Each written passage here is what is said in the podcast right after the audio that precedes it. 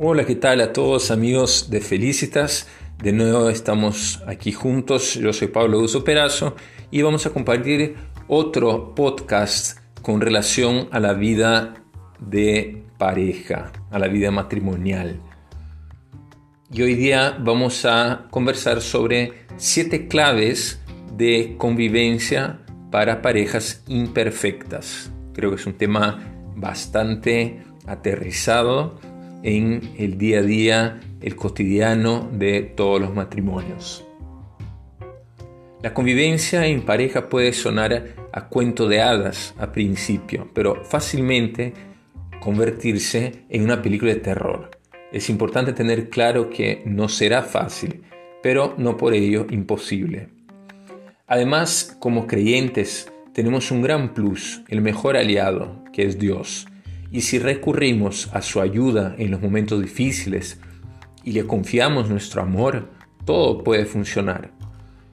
Estas siete claves que vamos a ver a continuación para una sana convivencia de las parejas están eh, basadas en lo que se conoce como la teología del cuerpo y pueden ser claves realmente muy efectivas desde ya si es que ese trabajo por vivirlas la hacen los dos cónyuges juntos. Así que compártelo con tu esposo y esposa apenas escuches este podcast.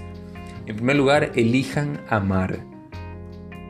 La convivencia en pareja tiene que ser un esfuerzo de los dos. Yo elijo a una sola persona en todo el mundo y me comprometo a amarla. San Juan Pablo II utiliza cuatro términos para explicar cómo debe ser ese amor, libre, fiel, total y fecundo. Un amor en libertad que nadie me obliga a dar o recibir y me hace inmensamente feliz. Un amor en fidelidad para estar con el otro en las buenas y en las malas, un amor en totalidad porque estoy dispuesto a entregarme con todo lo que soy, a abrirle mi corazón, mis sueños y mi intimidad. Y un amor fecundo que es distinto en cada etapa y concretamente en el matrimonio. Un amor conyugal que da vida biológica y tiene más exigencias, pero es así porque le apostamos el todo por el todo. Las relaciones de pareja no se construyen de un sueño, se construyen de una decisión que necesita voluntad de cada día decir sí, te elijo a ti. En segundo lugar, comuníquese, comuníquense mejor. Convivencia en pareja, consejos para que podamos crecer juntos en esa mejor comunicación. Es esencial para el matrimonio feliz esa comunicación. Hay que abrir el corazón para ser capaces de ponerse frente a la otra persona y decirle exactamente cómo me siento y qué necesito. Debe existir apertura y confianza para la comunicación. Eso se puede lograr con ejemplos muy concretos.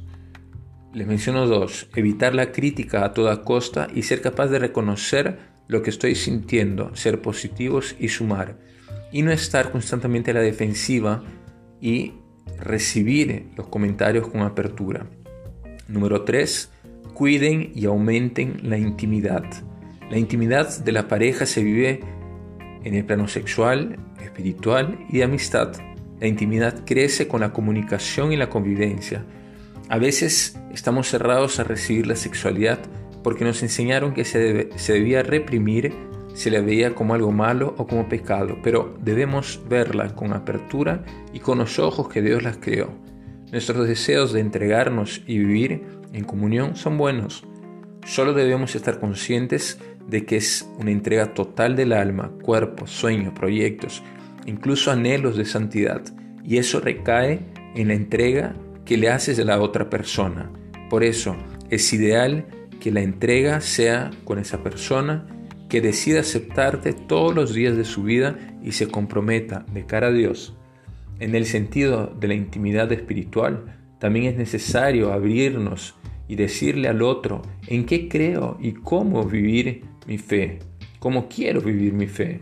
Es esencial que crezcamos en esta intimidad espiritual con Dios, el único capaz de hacernos experimentar el amor infinito que tanto queremos vivir.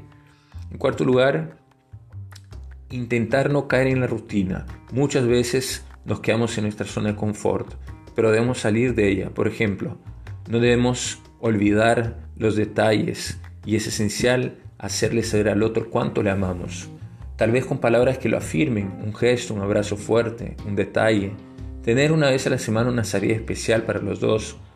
Hay tantas cosas sencillas que pueden hacer juntos. 5. Tengan un proyecto de vida espiritual. Si quieres llegar al cielo y estás buscando una relación más profunda con Dios, necesitas a una persona que te apoye de verdad en este proyecto. La idea en el matrimonio es que caminen juntos hacia esa meta. Y recuerda que cada uno necesita primero saber quién es y hacia dónde va para tener un proyecto claro en la vida que después será compartida. En sexto lugar, sanen sus propias heridas. Todos debemos reconocer nuestras propias heridas y sanarlas, llevar mis heridas a la relación y poner sobre el otro un peso que no le corresponde puede ser dañino. Tampoco puedo pretender que esa persona llene un vacío que un amor humano no puede llenar. Mi anhelo de amor infinito debo llevarlo a la fuente del amor que es Dios. Si soy capaz de estar bien conmigo mismo, si he logrado sanar mis heridas pasadas y no le exijo al otro lo que no me puedo dar, sino que lo acepto y recibo como es, la relación realmente cambia. Este es un proceso que toma tiempo. Y por último, en séptimo lugar, disminuyan el conflicto. Vivir en pareja es conocerse y complementarse, aprovechando la diferencia del otro. Debo reconocer que hay cosas en las que yo cogeo y tal vez mi pareja no. Entonces me puede ayudar a crecer.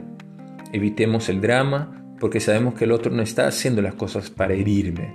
Seamos abiertos para decirle lo que sentimos.